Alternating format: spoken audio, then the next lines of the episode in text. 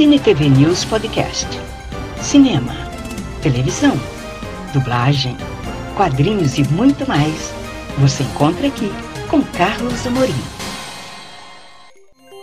Eu continuo na sexta semana do Quadrinho Nacional, realizada aqui em Belém do Pará. Agora um papo com o quadrinista Diogo, falando do Contos da Terra. Vem nessa!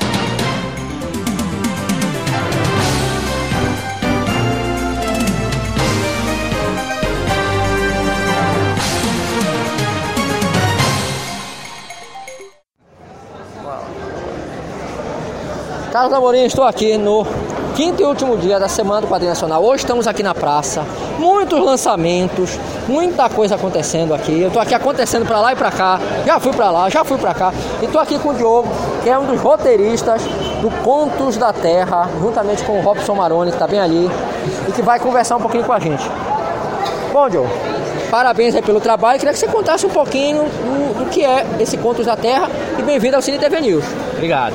Bem, Você tinha que passar por isso, né? Tinha que passar é, por isso. com certeza, né? Bem, o Contos da Terra nada mais é do que uma coletânea de histórias, né, idealizadas pelo Robson Maroni, que já era desenhista aqui famoso do, do mundo das trevas. Então ele reuniu vários desenhistas para fazer, no caso, umas, várias histórias em quadrinhos com temáticas é, de lendas, assombrações ah, aqui da região. Então nós temos algumas histórias, por exemplo, a primeira desenhada, desenhada pelo Roberto Mendes, o Caboclo e o Lobisomem, né? Cuja capa é o Vira-Porco, a lenda do Vira-Porco, né? O segundo, a segunda história é o colecionador de lendas, é de minha autoria e trata justamente do Monteiro. O Monteiro ele é um caçador, né, dessas visagens, assombrações que infestam aqui a cidade, né? Então ele serve uma espécie de caça-fantasmas de Belém, dos anos 70, isso se passa nos anos 70. A Maldição de Slenderman é a próxima história do Jeff Buscema. E o Jeff, ele traz a lenda da Europa para cá, né, os contos ali da internet para cá, do Slenderman na Amazônia. O Robson também tem a sua ponta, ele faz a Matita versus a Cuca, né, se enfrentando no combate mortal aqui. Olha que né? legal, olha que legal. Isso. E a Bruxa do Norte, que é um conto da Márcia, né, que escreve aqui também, fechando, encerrando o Contos da Terra. Né? Então, o preço está acessível, está ótimo aqui, o nível das artes também. Então, é, fica o convite para quem não puder adquirir aqui na feira, acessar aqui as redes sociais, pode acessar a minha, ilustrador Diogo CS, no Instagram e conseguir com a gente o seu exemplar de Contos da Terra. Agora, Joe, queria que você falasse um pouquinho quanto tempo levou para produzir esse material, porque eu tô vendo aqui que tem, que tem muita gente envolvida. Queria que você falasse desses bastidores aí pra gente. É, na verdade é um projeto desde 2015 do Robson, né? Mas no início do ano, agora em 2020, a gente falou que ia publicar, né? Decidimos publicar na Feira do Livro. Então eu creio que durou mais ou menos aí um, um mês, um pouco mais de um mês de produção. No meu caso, para o desenho do meu capítulo, eu demorei, é, segundo o planejamento, 15 dias para poder ir pro rascunho. Você é rápido, É, hein? Você é 20 homem é bom, hein? 20 15 páginas dias. em 15 dias foi um recorde para mim, pessoal. Queria conseguir isso aí. Então a gente acordava cedo para desenhar, dormia bem tarde e conseguimos, graças a Deus, estar aqui. Né, o resultado que você pode conferir lendo o Contos da Terra.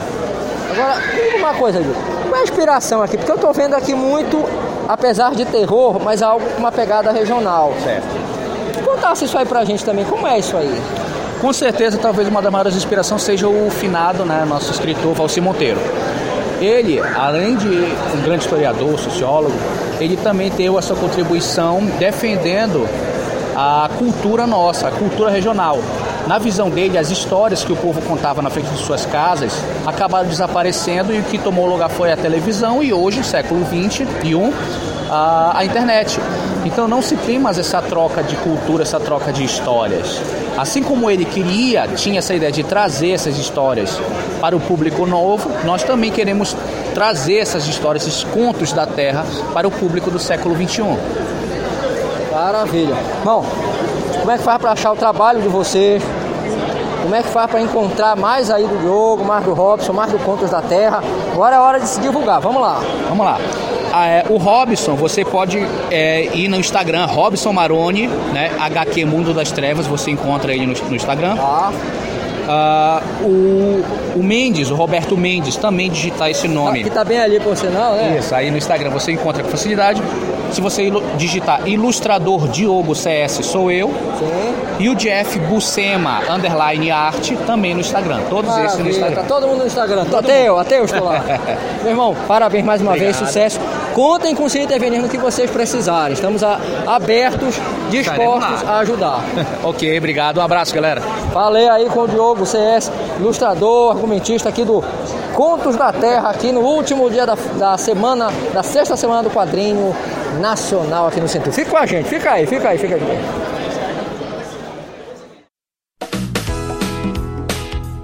Acompanhe o Cine TV News Virtual nas redes sociais. Facebook, Cine TV News Virtual. Instagram, Virtual Cine TV News. YouTube, Carlos Amorim, Cine TV News Virtual. E saiba tudo o que acontece no mundo do entretenimento.